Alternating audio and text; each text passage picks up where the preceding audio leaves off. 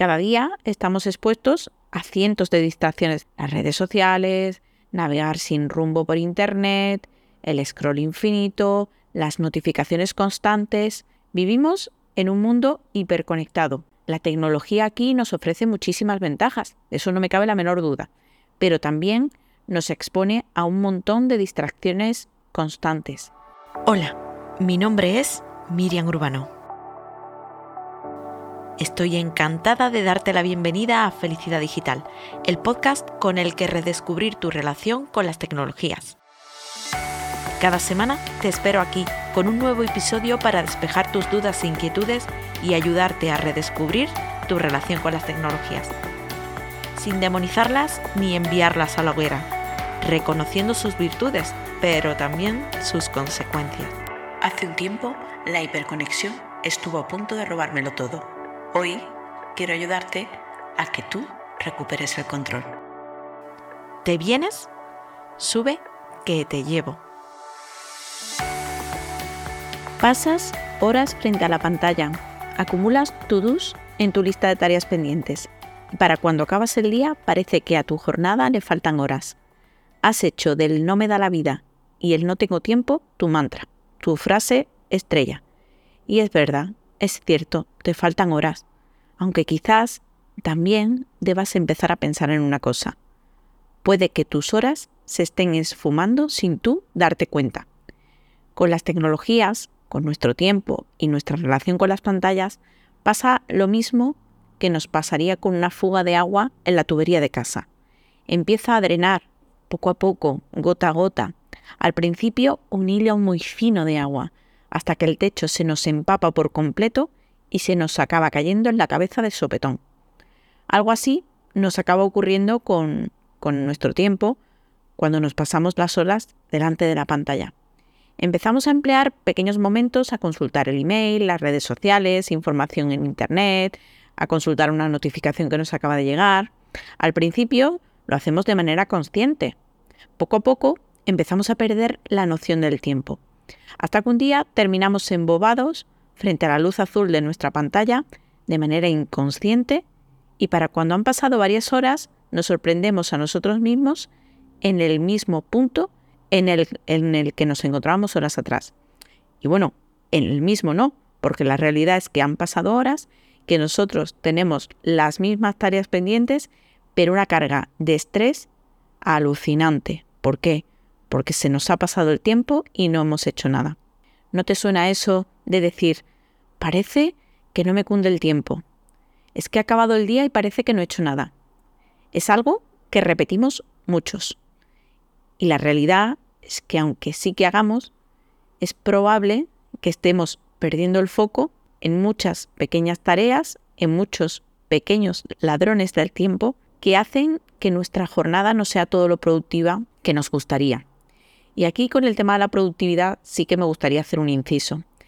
Últimamente he visto una gran corriente de hiperproductividad, de ser hiperproductivo, de tener todo cuadrado al milímetro, de tener que llenar, parece que si no llenamos cada hora de nuestro tiempo con algo que sea productivo, eh, no, no, somos eficaces o que somos eh, malos empleados, malos empresarios, malas personas si no dedicamos nuestro tiempo a algo productivo, si no estamos siempre haciendo. Tampoco hay que llegar a ese extremo. Es cierto que el descanso y la desconexión forma parte también, es parte importante también de la productividad. Eh, descansar, desconectar y tomarnos nuestro tiempo para no hacer nada también es muy importante. Aquí el tema está, como todo en la vida, en encontrar el equilibrio y en que las horas que dediquemos a realizar tareas, ya sean de trabajo, de casa, con los hijos, eh, pues tareas familiares, lo que sea, estén dedicadas a ello y que nuestro tiempo no se vaya por el retrete con tareas mm, absurdas o con esas eh, pequeñas actividades que realizamos en Internet y que acaban robándonos muchísimo tiempo y generándonos estrés. Vivimos en un mundo hiperconectado, la tecnología aquí nos ofrece muchísimas ventajas, eso no me cabe la menor duda, pero también nos expone a un montón de distracciones constantes. Hoy vamos a explorar qué son los ladrones de tiempo, eh, esas actividades que nos roban poco a poco nuestro tiempo y que medran en nuestra productividad y en nuestro día a día para poder identificarlas y combatirlas, reduciendo así un poquito nuestro estrés, recuperando el equilibrio y perdiendo de vista esa constante sensación de no me da la vida. En primer lugar, debemos entender qué son los ladrones de tiempo en la era digital. Los ladrones de tiempo son esas pequeñas actividades que consumen nuestro tiempo de forma innecesaria, esas distracciones que sin, sin darnos cuenta nos acaban alejando de nuestras tareas, de nuestras metas, de nuestros objetivos. Cada día estamos expuestos a cientos de distracciones de este tipo. Las redes sociales, navegar sin rumbo por Internet, el scroll infinito, las notificaciones constantes. Estas son solo algunas de, las distracciones más comunes, como lo son, por ejemplo, también pasar horas viendo una serie. Quizás alguna vez te haya pasado. Has puesto Netflix, Amazon, HBO, la plataforma de turno, has encontrado una serie que te gusta y has empezado a ver eh, capítulos y se te ha hecho tardísimo. Y al día siguiente estás agotado o agotada porque has pasado muchísimo tiempo mm, de, manera inconsciente, sin darte cuenta, sin ser consciente de ello, se te ha ido el santo al cielo pegándote un atracón con una serie.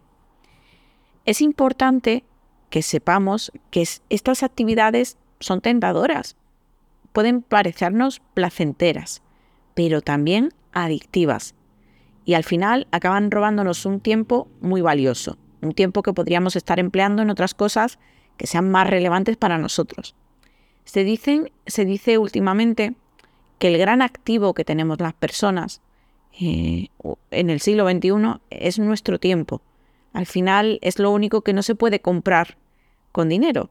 El, tiempo es el que es, todos tenemos días de 24 horas, no hay nadie ahí que tenga un día de, de 40 ni de 30, todos tenemos días de 24 horas y en qué empleemos ese tiempo es fundamental para, para, el éxito a la hora de cumplir nuestros objetivos. Si es cierto que en ese tiempo, eh, en esas 24 horas, debe haber espacio para todo, espacio pues para tareas más eh, profesionales o laborales, tareas de familia, tareas de casa, eh, pero también de descanso y de desconexión, tareas de autocuidado, de tiempo para uno mismo Llegados a este punto es importante que seamos conscientes de cuáles son nuestros principales ladrones de tiempo para que podamos tomar medidas al respecto. Y es que aquí ocurre algo, y es que normalmente no somos conscientes de que una actividad verdaderamente nos está robando el tiempo, está siendo uno de esos ladrones de tiempo. Habitualmente diríamos, no, mira, es que yo no paso tanto tiempo en redes sociales o es que a mí el móvil no me distrae porque yo estoy trabajando y no miro el móvil, o es que yo el email lo tengo en segundo plano pero en realidad no le presto atención. Yo te voy a contar lo que siempre me ha pasado a mí y cómo lo solucioné yo. Yo siempre trabajaba en, en el ordenador con varias pestañas abiertas, con el email abierto, con el WhatsApp abierto, lo tenía todo, todo abierto. Yo me engañaba y, al final decía, dice, bueno, esto no a, mí, no a mí no me quita tiempo porque en realidad lo tengo ahí por si necesito consultar algo, pero bueno, yo no estoy pendiente si entra algo o no. Aunque conscientemente yo no estuviese pendiente de ello, sí es cierto que con cada notificación, cada vez que el globito rojo aparecía en la aplicación del email o en la aplicación de WhatsApp o que sonaba el, ding del mensaje, aunque yo no fuese en ese momento corriendo a leerlo, perdía el foco y esto nos pasa a muchos. Cuando tenemos esas notificaciones, cada vez que entra una notificación y, se escucha, eh, vibra o se marca el globito o se ilumina la pantalla del teléfono, aunque en ese momento no vayamos a atenderla, perdemos el hilo y ya estamos pensando inconscientemente o subconscientemente en eso. Estamos diciendo, oye, ¿qué será? ¿Será algo importante? ¿Me estaré perdiendo algo? Eh, ¿Será algo que requiera de mi atención?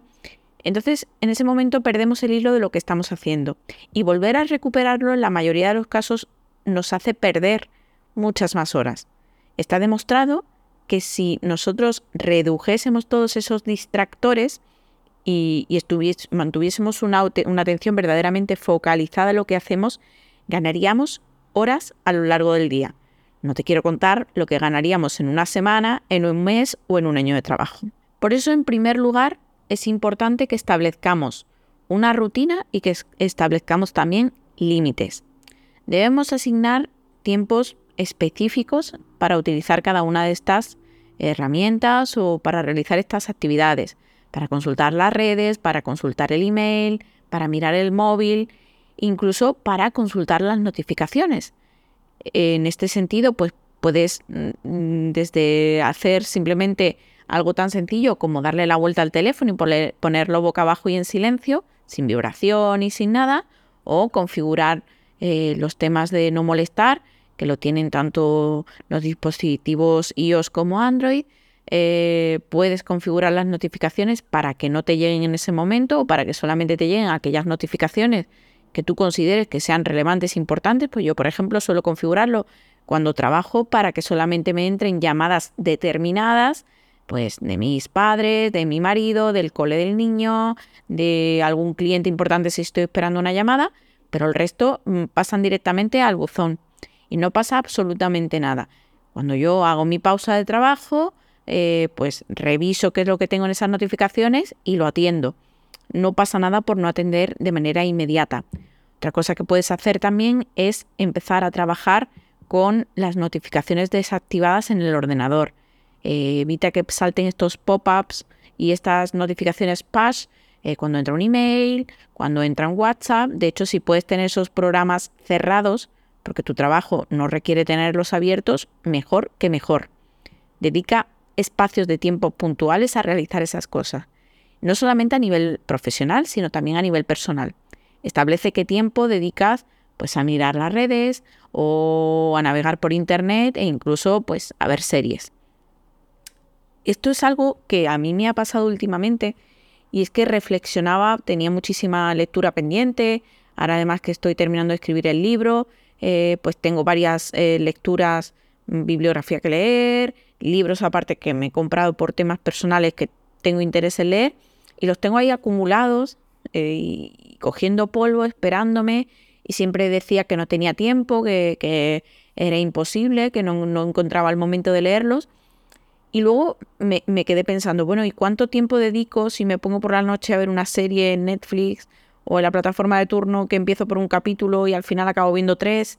Si todo ese tiempo lo dedicase a la lectura, pues es probable que muchos de esos libros eh, ya, estuviesen leídos.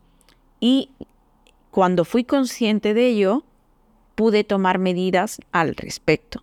Y ahora es cierto pues que solamente dedico X días a la semana o X momentos a ver series o películas o lo que sea en la tele, en las plataformas, y que el resto de días pues empleo ese tiempo en leer.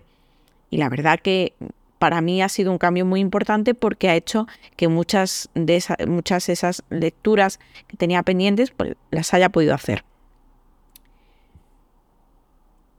Por eso es importante que en primer lugar tomemos conciencia y seamos muy objetivos a la hora de analizar en qué se nos va nuestro tiempo a qué actividades al final le estamos dedicando más tiempo del que debiéramos. A partir de aquí me gustaría proponerte una pequeña hoja de ruta que es la que yo también he seguido y, que la verdad que me ha ayudado bastante a reducir esos ladrones de tiempo y que, bueno, no ha reducido mi lista de tareas pendientes porque al final las tareas son las que son, el tiempo es el que es, pues siempre acaban entrándonos cosas, eh, siempre tenemos imprevistos, pero sí que ha hecho que mi estrés se reduzca bastante porque me ha ayudado a mantener el foco, la atención en lo que estoy haciendo y a no perder tiempo en esas tareas o en esas actividades tan innecesarias. En primer lugar, toma conciencia. Como te decía antes, si no eres consciente de que algo te está robando el tiempo, es imposible que, tomes medidas y, que actúes al respecto. Tienes que, tener esa, mirada analítica y crítica y, anotar incluso. Puedes anotar en qué dedicas el tiempo o incluso consultar en, tu móvil o en tu ordenador. Eh, hay aplicaciones que registran cuánto tiempo pasas en cada aplicación. Es interesante que de vez en cuando eches un vistacito a eso. Pues, por ejemplo, en mi caso, que yo utilizo iPhone, eh, hay una funcionalidad que se llama tiempo de uso y ahí tú puedes ver en qué se te van las horas, cuánto tiempo, cuánto tiempo dedicas al día con utilizando el dispositivo móvil y ese tiempo en qué se distribuye. Pues por ejemplo, eh, si hay tiempo eh, utilizando Instagram, X tiempo mirando YouTube, X tiempo mirando la aplicación del email, X tiempo en WhatsApp. Quizás cuando veas esas cifras te sorprenderás. Es muy probable que no seas consciente de que en realidad dedicas tanto tiempo a esas aplicaciones o a esas actividades. Por eso el primer paso es que tomes conciencia, que tengas esos datos y que los analices para poder actuar. En segundo lugar, es importante que te fijes una, una hoja de ruta y te fijes ahí unos límites. En estas mismas aplicaciones también puedes establecer límites en el tiempo de uso diario de estas aplicaciones. Pues, por ejemplo, eh, me he propuesto no dedicar más de 30 minutos al día a Instagram y en el momento que llegas a los 30 minutos, la aplicación eh, te, pues, te pone una pantalla, has alcanzado tu tiempo, eh, hasta mañana. Que siempre pues tienes la opción de darle al botoncito de decir, bueno, pues mm, ampliar el tiempo por hoy. Pero ya eso es una llamada de atención que te está diciendo, oye, mira, te estás pasando de lo que te habías propuesto. Eh, también, una vez que tomas conciencia, si, si tomas conciencia de que uno de tus ladrones de tiempo son las notificaciones, y estoy segura de que de una manera u otra está afectando esto a tu tiempo, es importante que configures estas notificaciones y que las reduzcas al mínimo. El mero hecho de tener el teléfono al lado y que se ilumine o que vibre, aunque tú no atiendas en ese momento esa notificación, va a hacer que pierdas el hilo, que pierdas el foco y que al final pierdas tiempo, porque pierdes ese instante de mirar la pantalla y todo ese tiempo que pierdes en pensar qué será lo que hay ahí, mm, si lo coges o no lo coges, si lo miras o no lo miras, y en volver a reconectarte con lo que estabas haciendo antes. Entonces, el tema de las notificaciones es muy importante que lo reduzcas a la mínima esencia yo, por ejemplo, ya he llegado a un punto en el que directamente las tengo desactivadas. Eh, lo tengo configurado todo para que no me aparezca el globito rojo porque me pone muy nerviosa. Y, tengo mi tiempo de dedicarle a X tareas y cuando llega el momento de consultar el email, de mirar el WhatsApp o de mirar las llamadas pendientes, lo hago. Pero cuando me enfoco en algo, me enfoco de verdad. Y, y en ese sentido sí creo que es importante que busques lo que mejor te funcione a ti pero que lo hagas, que reduzcas el impacto de las notificaciones en tu tiempo y en tu día a día. Porque créeme que vas a notar eh, la mejoría, que vas a, notar los beneficios muy pronto. Una vez que tú te establezcas esas medidas, esa rutina, eh, esos objetivos, sé constante e intenta cumplirlos. Está claro que habrá días que a lo mejor por algo puntual pues, se te vaya de las manos o pues que al final pues se te vaya un poco la olla y, te pases de tiempo. No pasa nada, también tienes que ser benevolente y, no fustigarte por estoy perdiendo mi tiempo o es que tendría que estar haciendo otra cosa, pero sí que, que estate firme e intenta cumplir con, esos, con esos objetivos que te marcas. Y luego siempre está, eh, debes estar en constante mejora, buscando la mejora continua analizando siempre y pivotando hacia aquellas cosas que te hacen ir a mejor.